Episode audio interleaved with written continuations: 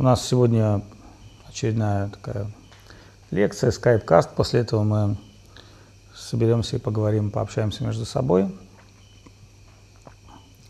Проведем такое некое ишхагорсхи. Вот. А у кого какие есть вопросы? Есть вопросы от преданных. А, вопрос такой. Как смириться и принять то, что чем дальше, тем проще не будет и перестать ныть? Это хороший вопрос, он очень актуальный, в том числе и для меня тоже. Ну, насколько я понимаю, ныть мы никогда не перестанем, потому что а, это как бы, ну, когда мы друг другу ноем, это как бы позволяет нам высказать некие свои, как бы, а, ну, скажем так, трудности, но также надо понять, что наши трудности достаточно иллюзорные. Там, вот у меня там на этом уровне игры не хватает там столько-то там премиум медалек, или, там, или здесь у меня там в моем телеграме наскучила аватарка. Там, ну, то есть нам кажется, что мы ноем по более гораздо важным вещам, но в целом как бы надо помнить, что материальный мир проходящий, и в нем есть такие ну, как бы моменты, как там, страдания, смерть, безумие, то есть часть всего материального мира. И поэтому в Писании сказано, что садху, садок, то, то есть тот, тот, кто идет по духовному пути, он должен научиться терпеливо а, терпеть этот мир. Потому что если ты этот мир не хочешь терпеть, и ты пошел забухал, то дальше будет еще хуже. Да, то есть ну, надо терпеть этот мир. И как бы, а, если мы все же познаемся в сравнении, как бы можем понять, что у нас, например, Многие люди говорят, о, здесь там в Чедмае так тяжело, так тяжело, так грузит. Ну вот, ну езжайте в Рашу там или на Украину, а там не грузит, там, там все лучше. Приезжаешь, и через неделю ты понимаешь, что, слушай, все это как бы ум и чувства. Ну вот, и эмоции. Поэтому Кришна в Бхагавадгите очень четко объясняет устройство этого мира. Он говорит о трех гунах материальной природы, которые взаимодействуют. И мы помним о том, что как бы эти гуны как три против одного, да. И когда Раджа и Тамагуна объединяются, они могут победить Сатвагуну. Когда они разобщены, тогда они не могут победить Сатвагуну. Но есть еще более высшее состояние, это мир веры, который ниргуна, который вне гун. И поэтому Шидхар Махараш, он говорит иногда, вот у этого так, человека, у него есть материалистическая вера, ну, есть очень, так сказать, верующие люди, они верят в Бога, они верят там, там могут даже несколько раз в день молиться там и прочее, прочее. Но их вера материалистическая, она не обладает подлинной духовной природой. То есть это вера в качестве гун.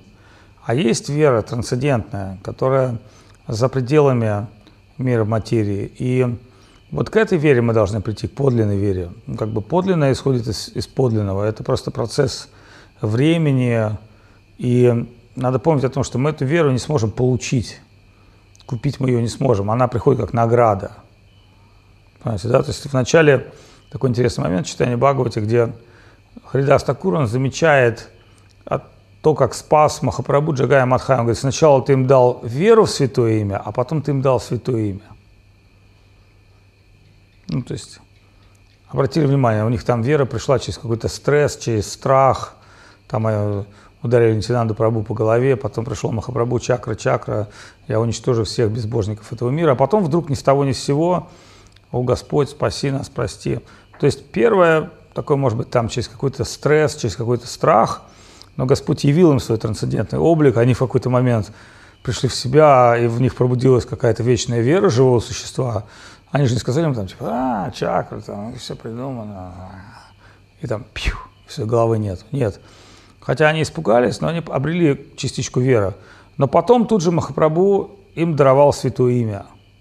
Потому что без святого имя вера, она, ну, как бы, как говорится, вера без дела мертва, но какие дела? Трансцендентные дела, воспевание святого имени. Поэтому святое имя, как некое, некий, то есть, ну, опять же, во что мы верим? Ну, как бы, ну, в, в целом, в чем идея вайшнавизма?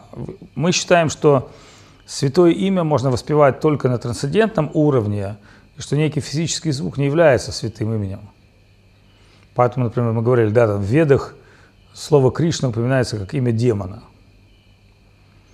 И кто-то может сказать, а в чем разница между именем Кришны, демона, или верховной личности Бога? Мы понимаем, да, что, ну, как бы, понятно, что имя Кришна, которое относится к демону, наполняет какую-то демоническую личность, то есть за ней стоит идея, концепция. А за именем Кришна, когда мы воспеваем святое имя Кришна, стоит верховная личность Бога. Но кто-то может сказать, ну, есть Кришна, который рассказывает Бхагавадгиту, есть Кришна, который в Двараке. Мы говорим, нет, Кришна Нандан Нандан или Ишода Нандан. И поэтому в беседах Рагупати Упадьяя Махапрабху тестирует его и говорит, какая лучшая форма, на, форма Господа, какое лучшее место, какое лучшее имя Господа и так далее и тому подобное. И Ракупати Упадьяя говорит ему, что там от Шьяма Сундара, ну, вот, трансцендентная форма Шьяма Сундара, среди мест лучшие мест Матура, ну, имеется в виду Вриндаван, среди... И Махапрабху видит, да, значит, у тебя есть какая-то концепция – Значит, за твоим какой-то верой стоит какая-то концепция, поэтому мы изучаем, слушаем там лекции Шидхара Махараджа или Госвами Махараджа, потому что он дает нам концепцию. Это не просто вот, ну вот верь в Кришну. А что такое Кришна? Как это? Что? Где? Откуда? Как? Кришна это же может быть какая-то некая кнопочка на айфоне, понимаете, да? А вот за этим как бы раскрыть всю вот структуру, всю глубину и увидеть, что Кришна, он трансцендентен – да, и что, ну, как бы Кришна же себя показывает в соответствии с желаниями своих преданных, поэтому кому-то Кришна являет лишь только свой какой-то внешний аспект, а кому-то Кришна раскрывает себя во всей глубине. Ну, все зависит от того, кто как бы обладает верой.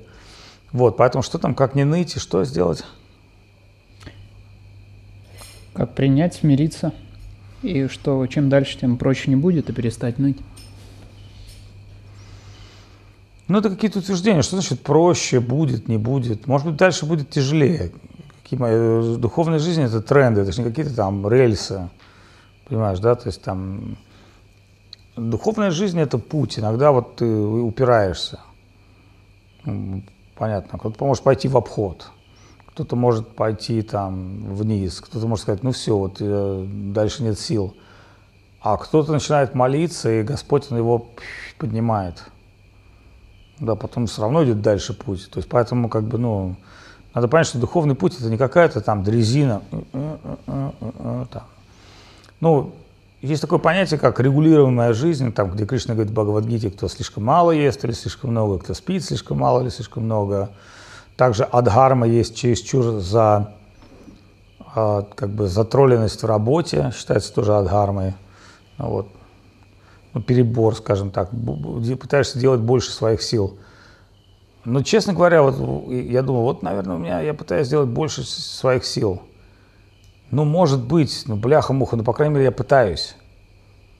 Ну, то есть я понимаю, что должны тоже люди, которые пытаются. Может быть, конечно, я не туда уперся. Может, я, знаешь, там какой-то маленький микроб, который уперся вот так вот, а надо вот, ну, а надо вот, и дверь, ну, дверь здесь, понимаешь, ты стучишься рядом с дверью, кричишь там, откройте, замуровали, а тебе там, чик, что вы говорите? А, м-м, а дверь, она была здесь. Поэтому, как сказал Шидхар Махараш, religion is proper adjustment. Поэтому у нас есть компас, гуру, саду, вайшнава, поэтому мы должны двигаться и понимать. Вот на самом деле причина сегодняшней встречи вечерней – это понять, куда мы движемся, правильно ли мы движемся, ну, во всех своих направлениях жизни, там, деятельности, и а что нам мешает? Вдруг нам, вдруг нам мешают какие-то совсем, ну, такие вещи, которые, ну, скажем так, э, ну, кажутся для нас очень эфемерными какими-то, на самом деле они не столь значительные. Поэтому proper adjustment, занять правильное положение. А чтобы иногда занять какое-то правильное положение, нужно на ситуацию посмотреть сверху или со стороны. Ну, почему приходят, например, какие-то люди к врачу? Не потому, что, не потому что мы не знаем себя, а врач, он со стороны смотрит. Он смотрит четко на симптомы, на анализы, на какие-то вещи. И он делает какие-то выводы. Но опять же, возникает вопрос, хотим ли мы лечиться, если мы пришли к врачу? Может, мы пришли просто к врачу поныть? Может, мы не хотим бросить бухать, мы, может быть, просто хотим поныть у врача, да, там, э, там, поговорить и продолжить дальше свою жизнь ну, в таком виде, в каком она есть. Поэтому изменение, трансформация – это всегда сложный процесс, он никогда не простой в любой ситуации. И, как правило, человек, он всегда все равно все делает на каких-то там, ну, лечение на обострение. Там, чем опасна болезнь печени, что она не болит. Вот зуб, когда болит, все понятно. А если какой-то внутренний орган, который тяжело заметить боль, тогда очень тяжело его лечить. Вот, поэтому какие-то внутренние наши болячки такие духовные, они тяжело лечатся, потому что они как бы не болят, но они как бы внутри нас существуют, и пока мы их не трансформируемся.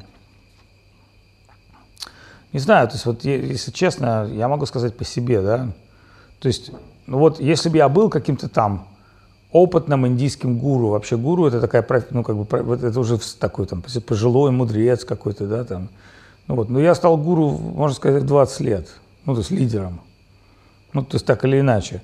Но у меня появился какой-то опыт сознания Кришны, да, ну, определенный, ну, как бы, и появился какой-то запас может быть, какого-то знания. Но и, и у меня есть какой-то опыт общения с гуру, с Гавином Махараджем, который был, ну, как бы, понимал, что он делает. Но у меня также тоже в жизни, например, другие обстоятельства. Но я понимаю, вот Гавина Махараш был трансцендентный, ему люди жертвовали, когда видели. Вот я вот когда понимаю, что когда люди видят мою рожу, у них не хочется не пожертвовать, а попросить, может быть.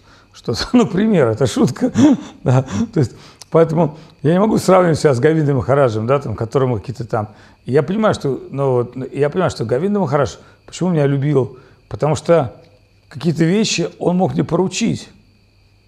Я бы никогда не сказал своему гуру, там, типа, ну вот, я мог что-то там протормозить, но у меня была идея, о, мой гуру просил меня сделать это, я буду пытаться это делать. Поэтому у меня был коннект со своим гуру. А надо понимать, что многих гуру даже ничего не просил. Потому что гуру говорит, ну если кого-то что-то попрошу, и этот человек что-то не сделает, тогда, ну, как бы у меня, ну, как бы некая, ну, некий дисконнект, да, потому что, как бы, воля гуру трансцендентна, чтобы гуру тебя не попросил, ты должен исполнить, а тут, как бы, получается, что, как бы, ты просишь заведомо того, кто не может исполнить твою волю. Хотя, и вот, и поэтому я, что тоже, я тоже перестал в своей жизни кого-то о чем-то просить. Вот некоторых людей я просто не прошу. Потому что я понимаю, ну зачем я буду причинять им неприятности какие-то? Я просто не буду их просить и все. Ну, попрошу кого-то другого или сам сделаю, или, например, рассосется. То есть у меня тоже есть такое, много таких моментов.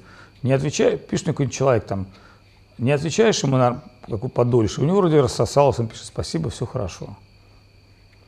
То есть поэтому я вижу, какие-то моменты рассасываются. Ну вот. И ну, это можно сравнить вот с такой как бы жизненной ситуацией.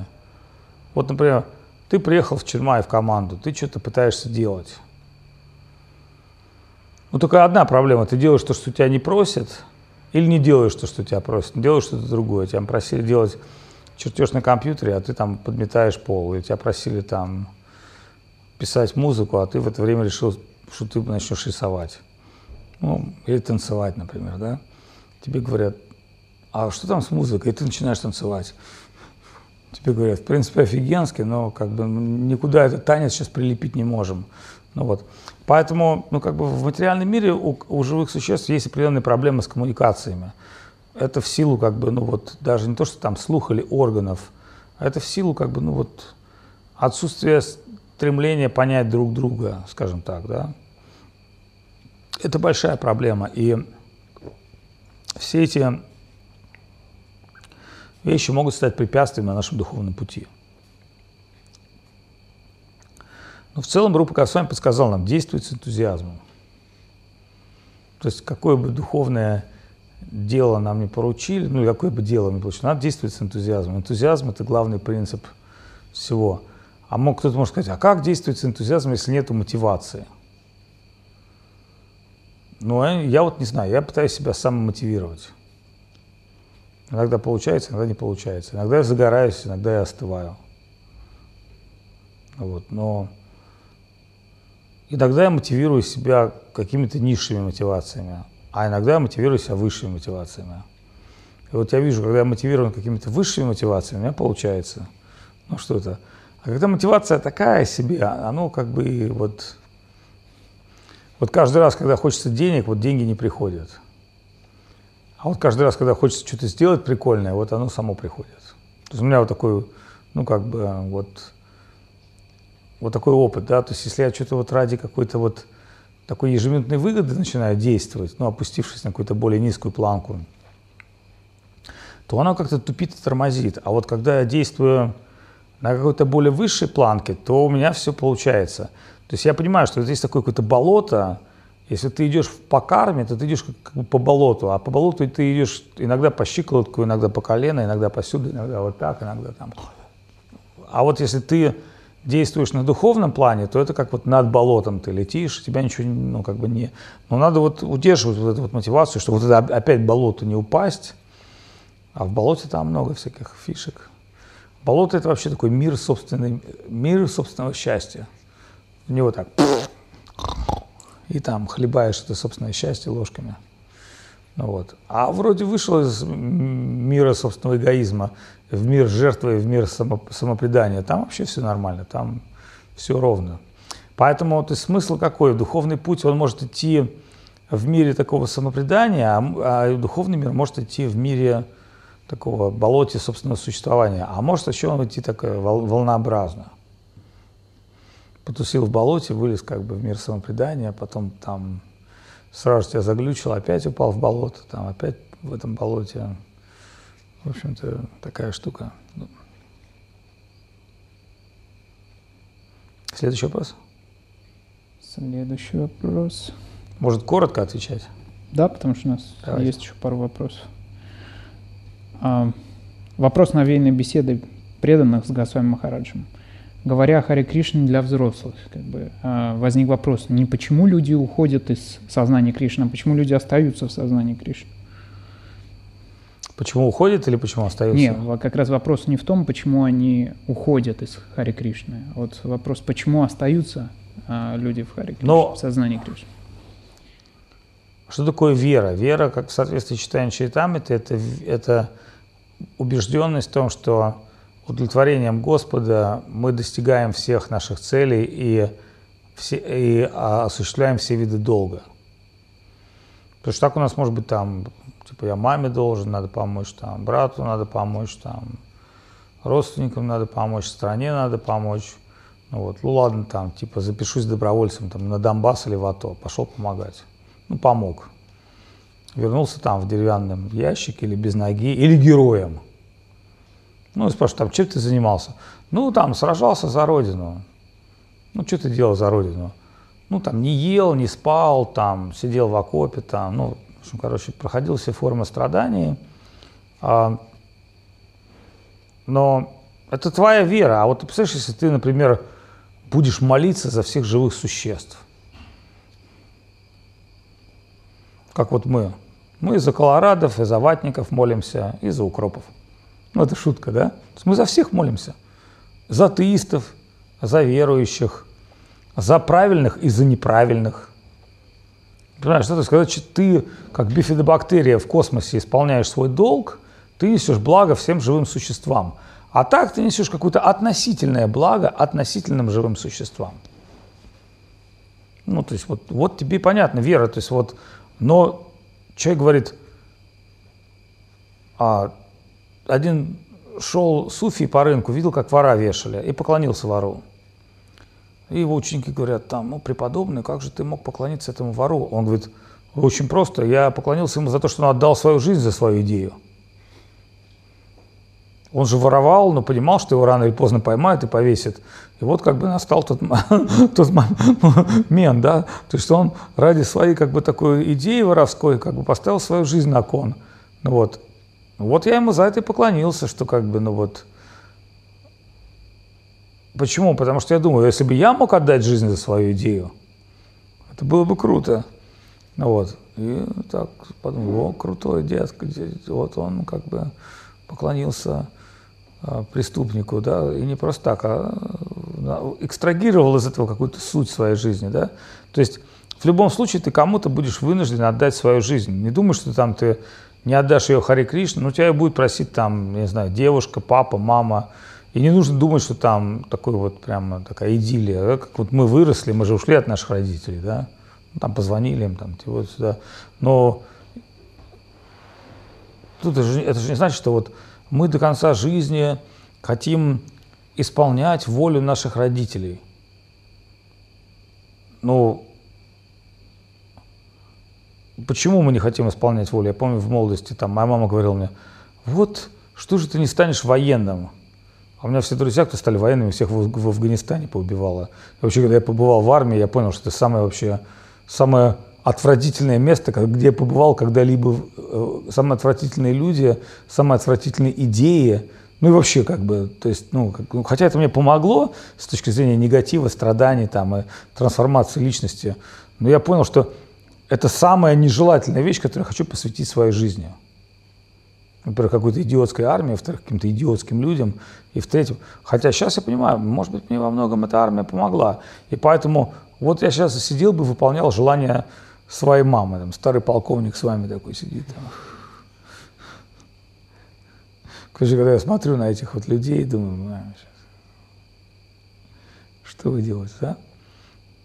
Или бы там... Вот, поэтому вопрос, как бы, чьи желания я хочу выполнять?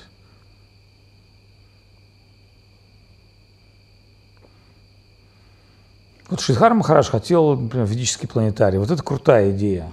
Он не знал, как это сделать. Ну, не то, что это там, я понимаю, технически, но он дал концептуальную идею, он даже показал, как это там может быть, что можно показать, в каком аспекте.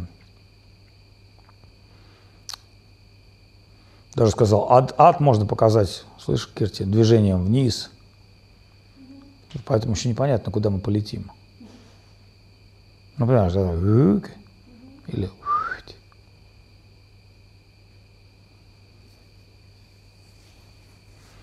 Вот, поэтому тут как бы свои моменты могут быть. О чем вопрос был? А, Хари Кришна для взрослых. Почему люди остаются в сознании Кришны? А черт они его почему знает, не знаю, спросите Госвами Махарадж, почему остаются. Кому-то некуда идти, кому-то нечего больше делать. Но это внешние обстоятельства. А в целом, как бы, а какая другая альтернатива? Вот я понимаю, что я вот, например, не могу в сознании Кришны оставаться и не могу в нем не оставаться. Почему я не могу оставаться в сознании Кришны? Потому что это очень высокий уровень самопредания, самопожертвования. А почему я не могу в нем не оставаться? Потому что все остальные уровни бытия – это просто ну, бытовуха, которая, ну, честно говоря, вот она, ну… То есть вообще нужно понимать такую вещь, что вот там, помните фильм там «Выживший» или еще что-то? Люди в целом ради себя особо не, не живут, ничего не делают. Вот человеку нужна мотивация больше, чем он сам. Вот когда он чем-то большим, чем он сам мотивирован, тогда он, он делает что-то крутое. А если он мотивирован только собой, он, как правило, деградирует. Поэтому вот важный момент, что а что больше, чем ты сам – ну, можно сказать, там, жить ради любви, ради возлюбленного. Но, опять же, какого возлюбленного, какая любовь? Жить ради преданных – это круто. Там, полюбить преданных, несмотря на все их внешние минусы, тоже круто. Ну, в принципе, так мы можем сказать, а за что нас любить? Мы же не Кришна. Но, но с другой стороны, мы понимаем, что только в обществе преданных мы можем до конца раскрыть какое-то свое сердце. То есть, вот, например, я чувствую себя в обществе пред... вот, преданные для меня больше родственники, чем мои физические родственники. И вот у меня даже там мой папа преданный, у меня с ним одни отношения там. Мама тоже преданная, но у, нее, ну, у меня с ней другие отношения, да, то есть, то есть мои родственники, а, ну вот, недавно пообщался, у меня в Америке часть родственников живет, и мне так жалко стало на них. Я понял, что у них совсем какие-то никчемные жизни. И цели у них никчемные. Мне даже как-то жалко, не по себе было. Я подумал, что несчастные люди. Хотя там у них есть там жилище, там холодильник, они живут там в Лос-Анджелесе. Но я понял, что их жизнь никчемная, никудышная и, и совершенно монотонная, с утра до вечера на работу, выходные и смерть. Конечно, мне хочется искренне их освободить их от материального существования. Я даже сказал своей племяннице, слушай, забей на это все, приедь к нам в Ченмай просто. Хорошая девочка, кстати, на мою бабушку похожа. Ну вот такая вот, тоже вот недолюбленная, видно, вот она там, папа мой там, двоюродный братец ее бросил, она как-то там с мамой, и вот как-то вот Америка, и вот я прямо смотрю, вот прямо, вот прямо у нее, у нее по роже Америка переехала вот так вот, знаешь, боксерской перчаткой. Я думаю, вот прямо на ней я вижу, как вот путы кармы. Я представляю, как бы она пела, танцевала здесь, в Киртоне там. И была бы счастлива. Нифига бы ей не нужно было на самом деле, да? Ну вот. Поэтому, конечно, там тут нас трудно мотивировать с какой-то стороны, да, но с другой стороны мы тоже что-то пытаемся делать здесь, мы же здесь не просто так сидим. С чего бы это мы должны были здесь просто так сидеть? Мы бы деградировали уже. Мы совершаем какие-то аскезы, делаем какой-то проект. В этом есть какой-то смысл, даже смысл всего вокруг происходящего. И опять же, мы сегодня говорили вот с Кирти, например, да, мы понимаем, что нам нужно оставить только какие-то очень важные духовные проекты. Потому что остальные проекты, да, мы можем делать, но лучше где-то в аутсорсе или при наличии каких-то лишних там средств, иначе они утянут нас на дно. Нам надо подумать, что нас поднимет. Последний быстрый вопрос. Да, нет, да, нет, да, нет. Не быстрый вопрос. Новин Прабу спрашивает. Махарадж постоянно говорит, что наша главная практика – это воспевание святого имени. А что делать мне, простому неофиту? Я повторяю нам аппаратху. Неужели нам аппаратха – это моя главная практика? Ну, тут как бы надо понять такую вещь, что все, что мы делаем, должно стимулировать нас к духовному. Поэтому мы не можем сейчас сказать, что мы воспеваем святое имя на самом там возвышенном уровне, без оскорблений и так далее. Но с другой стороны, если мы сейчас себе скажем, ну вот мы неофиты, несовершенные, поэтому их святое имя а, а, воспевать не будем, это все равно, что а, больной скажет, ну, поскольку лекарство такое возвышенное, дорогое, бесценное, а мне к тому же дали баночку на халяву, как бы, а я такой совсем несовершенный больной, то, наверное, как бы я не буду принимать это лекарство. Другой человек может сказать, ну вот, а как мне сделать так, чтобы это лекарство обрело какой-то вкус? Тогда мы понимаем, что вот это святое имя, оно обладает смыслом в Санкиртане, в совместном воспевании. Да? Ведь в Кали-Югу Санкиртана, вот обратите внимание, что мы сейчас делаем. Мы собираемся, вместе практикуем. Мы каждый день говорим о Кришне, о какой-то ценности нашей духовной жизни. Как вот хронические алкоголики, которые хотят бросить пить. Вот они собираются и говорят, один говорит, вот я там из алкоголя потерял там жену и детей, другой говорит, о, меня из алкоголя выгнали с работы. Третий говорит, а я вот из алкоголя там врезался на машину, потерял права. То есть эти алкоголики, они напоминают друг другу о том, какой вред был принесен. Они друг друга уговаривают, не бухать, не бухать, не бухать.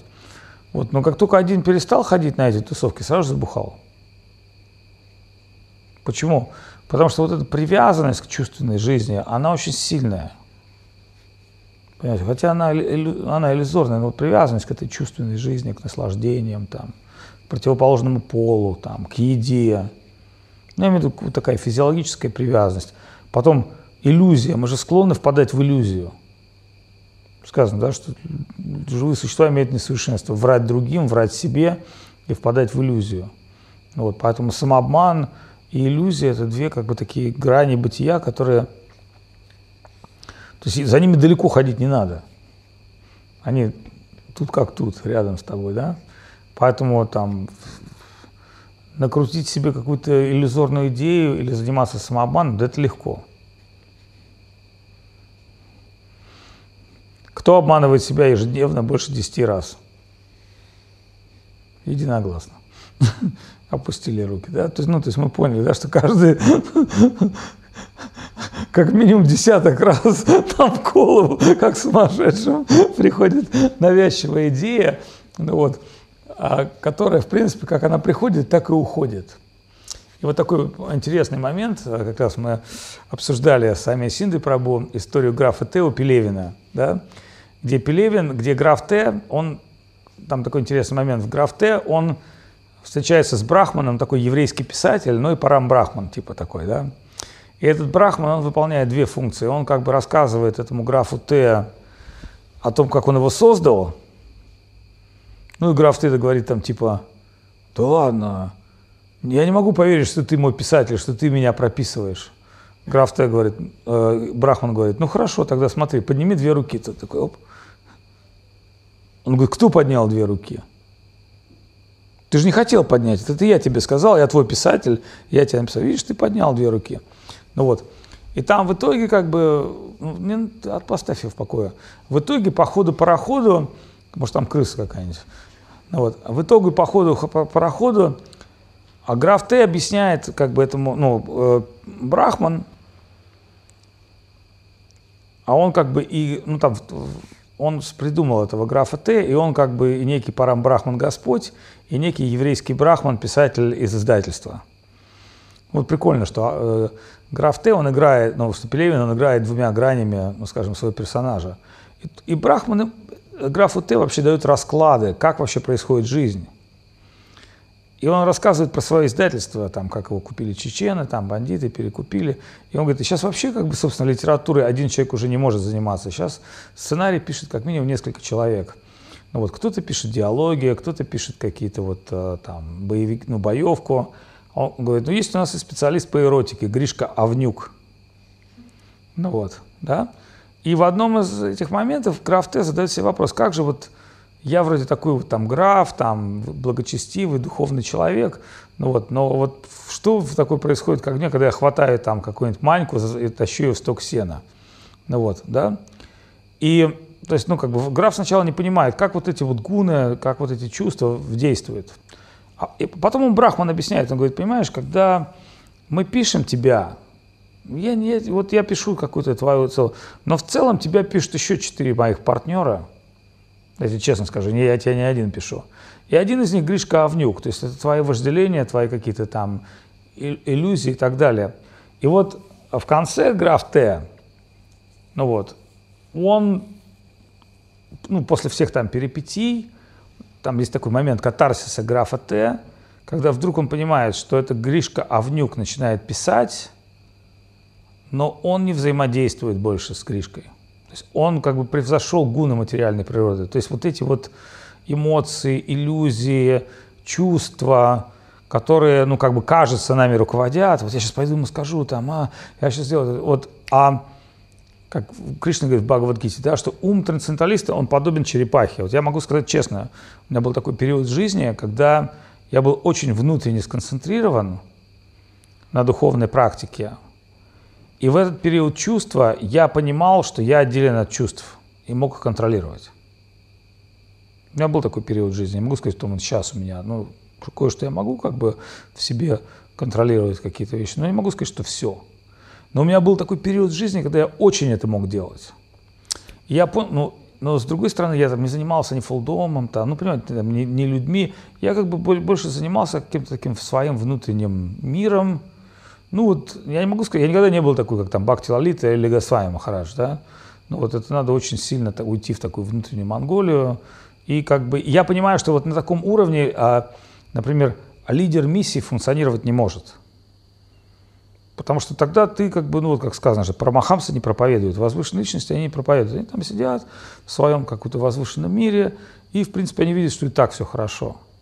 Ну вот. А у меня деятельность такая, проповедник типа организатора, типа там массовик-затейник, там, а массовик-затейник, продюсер-предприниматель, там, клоун, там, шут и так далее, да, то есть я должен, и вот я понимаю тоже, да, то есть вот э, ты начинаешь тратить на, на что-то усилия, и это начинает работать.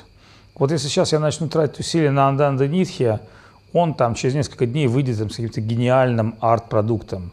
Если я начну тратить усилия на Мадове, Мадови вдруг начнет рисовать какие-то невероятные вещи. Вот Санинда Сундаром начну тратить на него усилия и пойдет в Видалайв ТВ.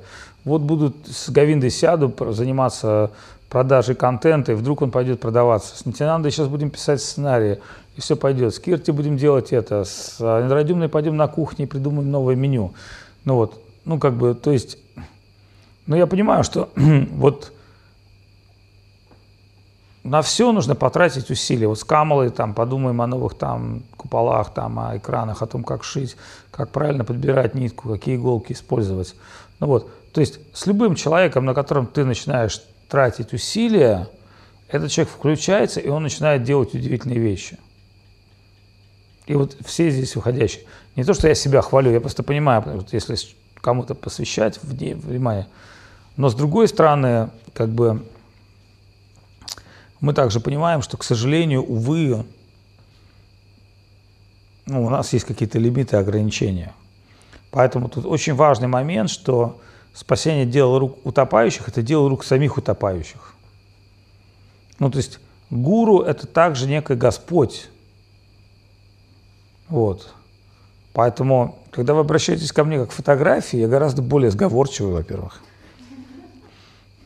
Потом я всегда отвечаю молчаливым молчанием Ананда Нитхи. Ты можешь со мной вести диалоги, как Гамлет. Причем очень делается просто, знаете, я серьезно говорю, ставишь мою фотографию, и я всегда говорю «да». То есть, если вы хотите услышать «нет», придите ко мне лично. Но если вы хотите поспорить, подиспутировать, объяснить, почему вы это делаете, как принц Гамлет, берете мою фотографию, ставите и работаете. Там вообще все как бы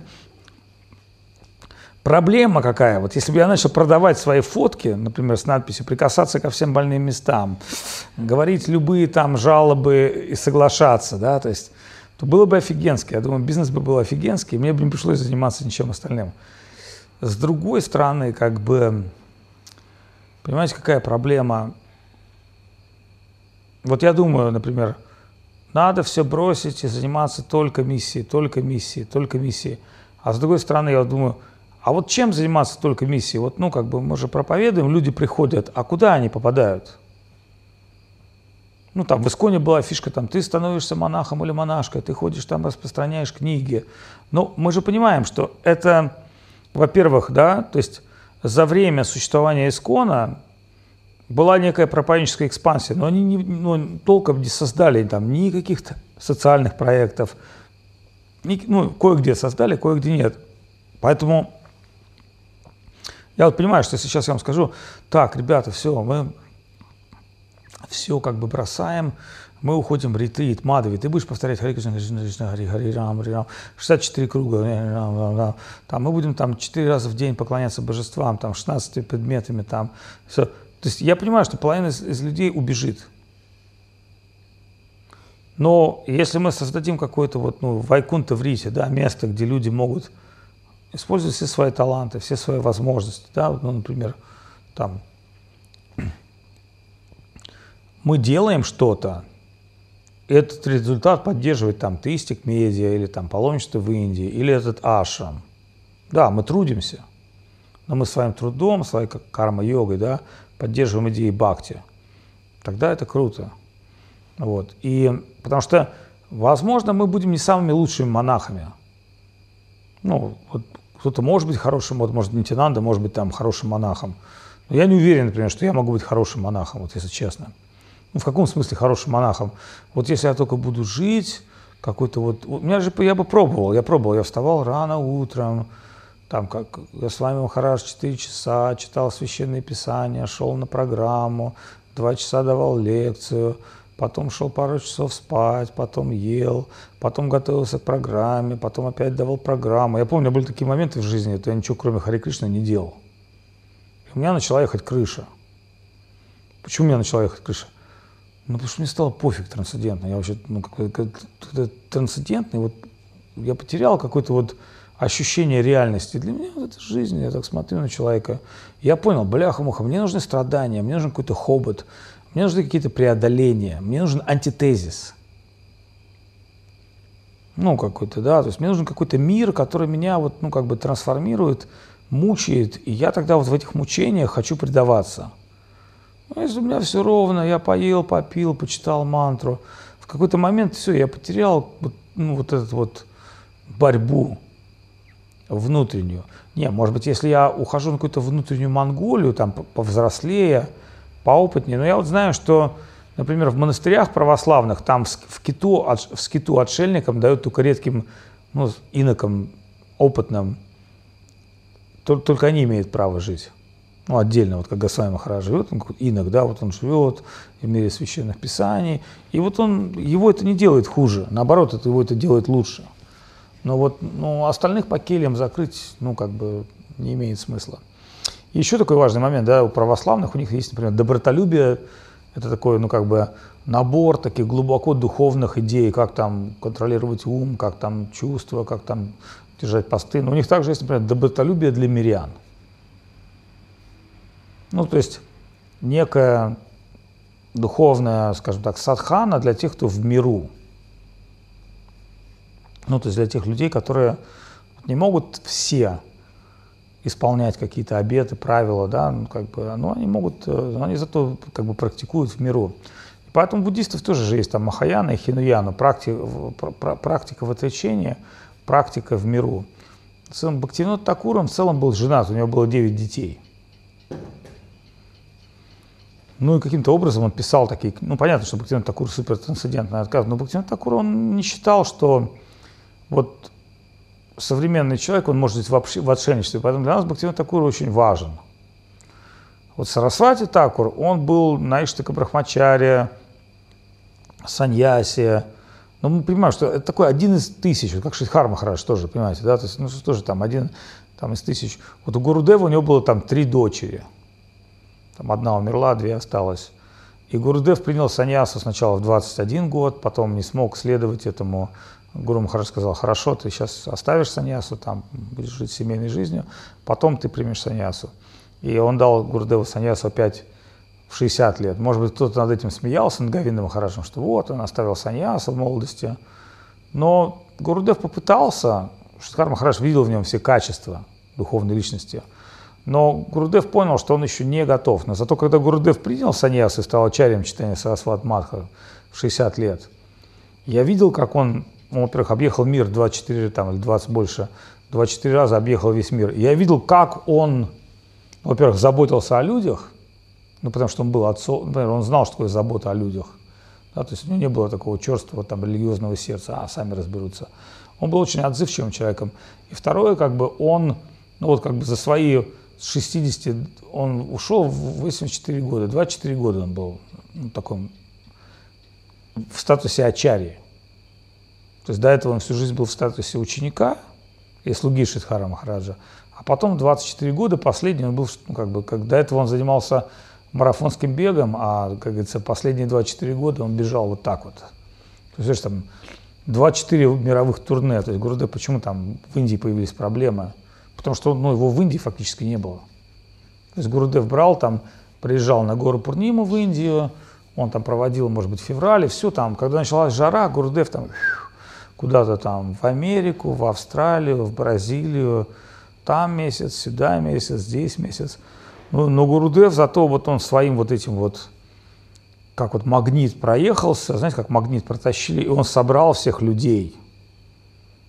То вот эти люди, которые, ну, по большому счету, несовместимы, они же все объединились вокруг Гурудева, вокруг его божественной личности, вокруг его милости.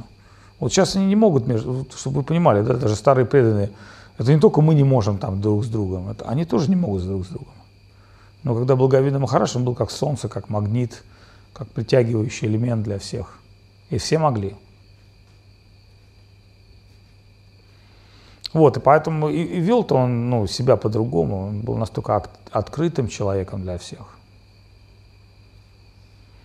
Поэтому я думаю, вот он, конечно, красава вообще, крутой. Как... Я понимаю, что такого второго вообще человека нет. Ну, просто там люди рассказывают про Прабхупада, про Шридхара Махараджа.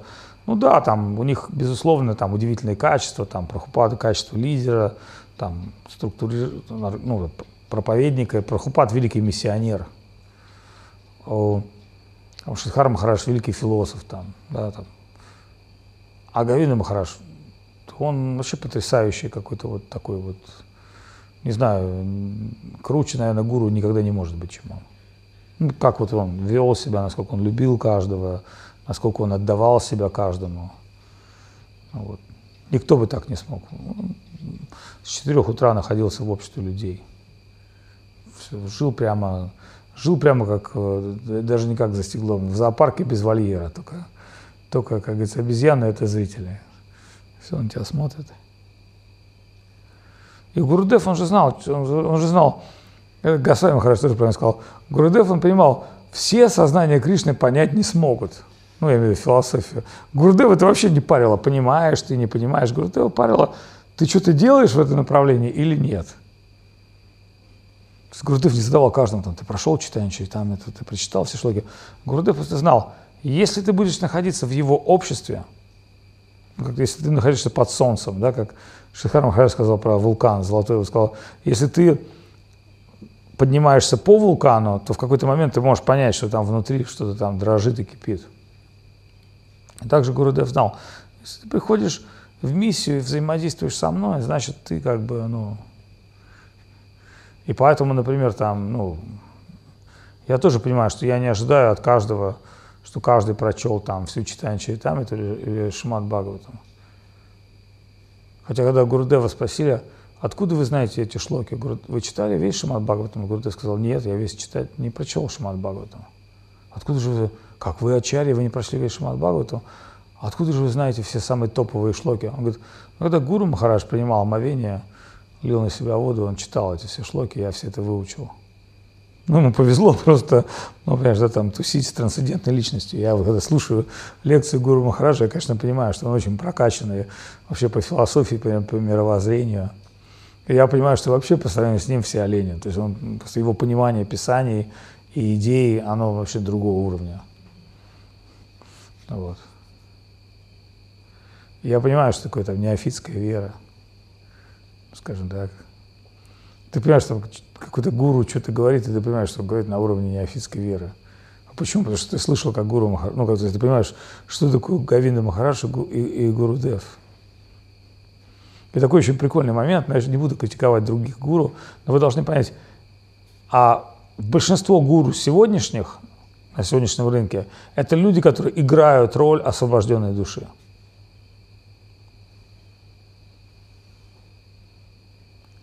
Но ни Говинда Махараш, ни Шидхар Махараш никогда вообще ничего не играли. Они были освобожденными душами. И вот это прикольно, то есть ты понимаешь, как освобождать, ну как, понимаете, да, то есть, то есть большинство а, там бизнесменов на сегодня, да, это нищие, которые там оделись ну, в костюм, в пиджак и изображают из себя вот, успешных деловых людей, хотя у них там кредиты и долги. Ну, это не значит, что они бизнесом не занимаются, но они в кредитах живут. А настоящий миллионер, он как Стив Джобс, он расслабленный, он играет на, там, ну, да, там, в одной майке. То есть ему не нужно ничего внешнего показывать, ему нужен там галстук, часы, Rolex. Потому что он является олицетворением идеи, да, то есть его идея – это и есть его капитал. Там, Стива Джобса, неважно, там, пришел он в Pixar, Pixar там стал офигенским, пришел в Apple, Apple стал офигенским, потому что он как бы идея, также Гавинда Махарадж, он обладал этим сознанием Кришны, ему не нужно было из себя изображать роль какого-то мудреца. Ну, это тоже прикольный такой момент. И, например, тому же Гасвами Махараджа было с кем интересно тусить, с Гавидой Махараджи. А почему Гасвами Махараджа было тусить с Гавидой Махараджи, интересно, знаете почему? Потому что Гасвами Махарадж что-то говорил, но он очень, очень прокачанный. А Гавинда Махараш мог иногда ему ответить в двух словах, что Госвами Махараш начинал записывать. Но Гавинда Махараш, он, он, в нем естественно рага бхакти. То есть Махараш, он мог что-то там смотреть телевизор, говорить о еде, там, каких-то бенгальских новостях, и потом в какой-то момент там, чик, включиться и выдать какую-то вообще запредельную тираду о сознании Кришны, которую там Госвами Махараш там в ауте, в полном там вау, это круто. И Гавин Махараш опять переключился на пельмени, там, на какой-нибудь там, на проблемы какой-то девушки из Солт-Лейк-Сити. ну, вот. то, есть, то есть, поэтому Гавин Махараш, у него он там в, в левой руке у него был трансцендентный мир, а в правой руке у него была бытовуха. Ну вот, и он там. И главное, что он еще прикалывался, и он был трансцендентным приколистом. Там он мог какие-то рассказывать невероятные анекдоты, потом тут же из этих анекдотов переходить куда-то там в запредельные философские истины. Вот. Ну и в целом любил искренних дураков. Ну, знаешь, он понимал, что если человек как бы вот ну, на сердце, то, ну, как помните в этом в кафе, да, вот эта девочка, что ты стриптизерша, да, же, ты же, я же ей сказал, ты дура, но искренность твоя неподкупна. Обратили внимание, да? Я же не сказал, все, что ты говоришь, обладает каким-то смыслом. Я сказал, в целом ты дура, но искренне. И вот в этом твоя великая удача. И она даже не обиделась. Знаете почему? Она же это понимает. Ну, обратите внимание, да, то есть я не оскорбил, я просто сказал и правду, но сказал, но искренность она, вот то, что я в тебе ценю. Ты задала крутые искренние вопросы. Там, а кто ты по жизни, это так понятно. Ну, вот. Интересно, как она будет дальше с этим жить. Посмотрим.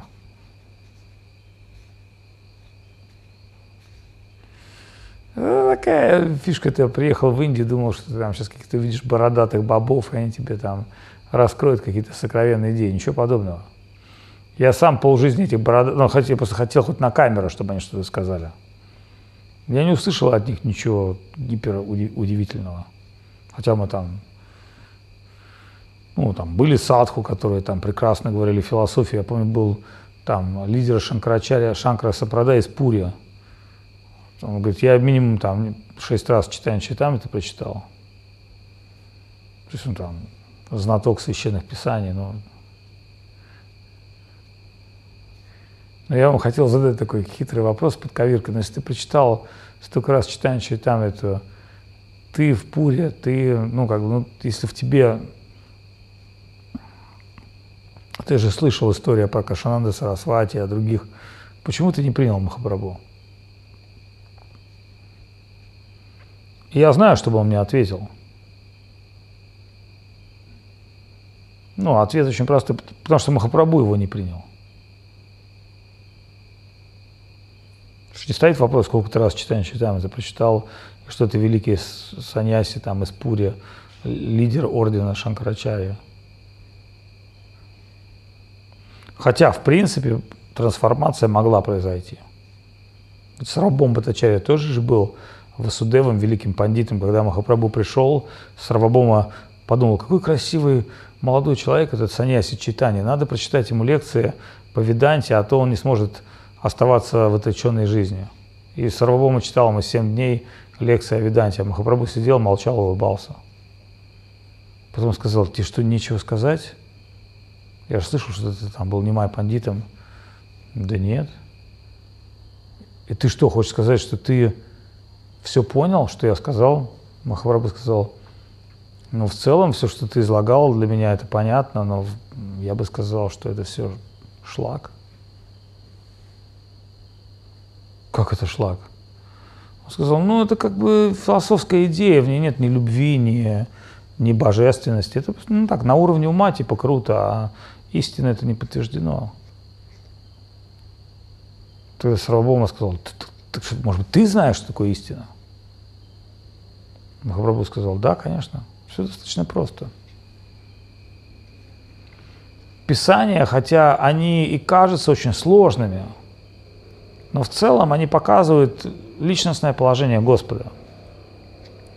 И вот если мы будем пытаться действовать, исходя из уровня веры, который находится внутри нас, нам будет очень легко принять Господа как личность. Ну и служение ему, бхакти как, ну, как, как путь. Но если мы не будем следовать веры в нашем сердце, а будем следовать нашему, как бы, скажем так, больному интеллекту, уму, а ум же он извращенец – тогда мы будем ну, вынуждены кормить себя какой-то интеллектуальной пищей. Ну вот. И вот я понимаю, да, у меня есть такая подписка, у нас там есть такие Муни и Шанта Махарадж. Они ведут какие-то там переписки с какими-то учеными. И они меня по глупости вписали. Я хочу на самом деле попросить отписаться от этих переписок. Я вот смотрю, что эти вот ученые, они друг другу каждый день пишут какой-то такое месиво интеллектуальное, какой там есть Бог или нет, вот они пишут там. И я даже понимаю, что для этих ученых это как слабительное. Ну, это типа переел ума, надо слабительное принять, там слабительное принял, написал, и вот они там друг, и вот они друг другу это слабительное посылают, как бы. Я, я бы даже сказал, не слабительное, а туалетную бумагу после слабительного. Ну вот, вот эти вот рулоны ходят туда-сюда по интернету, они что-то пишут, пишут, пишут, пишут. И что-то я так, ну, сначала мне так было интересно, а потом я подумал, это же куча психов, ну, на которые, на убеждение которых нужно тратить кучу времени. И главное, что это невозможно вот на этом уровне, понимаете, да, там, слышишь, у тебя там такие вот две доли развитые там головного мозга, и в этом головном мозге там в пол Гугла засосано, там, и вот, вот так вот он, я помню, такой в Киеве есть Индубушин, такой вундеркинд, который по-китайски говорит, ну, видели такой, да, там, ага. То есть, то есть я понимаю, что у него просто там у, у этого Индубушина у него там полголовы, то есть я думаю, вот у меня маленькая такая воробьиная голова. Представляешь, если у меня был бы мозг какой-нибудь Дубушина, ну вот, это же был вообще кошмар бы. А Вадут Махарадж с пересаженным мозгом Индубушина такой. Не, ну, конечно, там можно было бы мозг запрограммировать какими-то там священными писаниями, наверное, там знал бы все веды наизусть, ну, понимаешь, да, то есть как бы, но вот я на самом деле интуит, и меня вот это вот, ну, как бы, скажем, какая-то вот такая объективная часть, ну, философия. Мне интересна философия. Но вот я всегда понимал, вера, она у меня внутри находится. И именно вера моя рефлексирует философию. Понимаете, да? То есть это не философия задевает мою веру. Я не философ. У меня есть внутри вера, а философия, ты знаешь, ну, такой, как, как бы некий такая оболочка внешняя. Вот. И я понимаю, что вот очень важно иметь вот эту внутреннюю трансцендентную веру. Я вот тоже понимаю, что эта внутренняя трансцендентная вера, она у меня не из этой жизни – то есть я, я знаю, что я уже верил всегда. Понимаете, да? То есть, ну, может быть, да, там в какой-то момент она там была трансформирована, наполнена на Кришну. Может, в какой-то момент там я эту веру как-то в себе там, ну, как-то по милости гуру она там стала отражаться. Ну, понятно, да. Но я понимаю, что это было во мне всегда. Я даже понимаю, такого не было времени, когда это не было. Я вот, например, иногда вспоминаю свой такой out of body experience. Я вот, например, помню, что в раннем детском возрасте я был самоосознавшей душой. Вот как бы по-дурацки или там как бы ярко это не влияло, но я помню, что в детстве меня интересовали только темы, направленные на к йогическому совершенству. Я сидел на корточках, мои родители говорили там о йоге, с Фридманом, еще с кем-то. Я сидел и слушал. Я помню, я там листал книги, мне интересны были танки, буддизм. Ну вот, то есть я сидел, ну как бы вот это меня впирало. Я помню, там в 6 лет посмотрел балет Рамайна, по телевизору индийского театра история Сити Рами, она меня вшторила конкретно. Все, в 6 лет меня вшторила Рамайна. То есть я понимаю, что вот в 6 лет я себя, может быть, более трансцендентно чувствовал, чем сейчас. То есть я помню, меня Рамайна вшторила, я сидел вот так, и вот во мне какая-то, ну, как реальность тут жила, да, то есть вот, ну, как бы я вот помню, что я вел себя как самоосознавшая душа, хотя мог, конечно, там обкакаться, там, все что угодно, там, получить по заднице, не пойти в школу, но именно на внешнем плане, а внутреннее какие-то вот, то есть я всегда понимал, что в жизни есть какой-то более другой смысл. Поэтому меня и называла в школе учительница циником, потому что я всегда смеялся над тем, что они делали, учились там. То есть я понимал, что вот это знание, которое они пытаются там зубрить, оно вообще никакого отношения к реальности не имеет.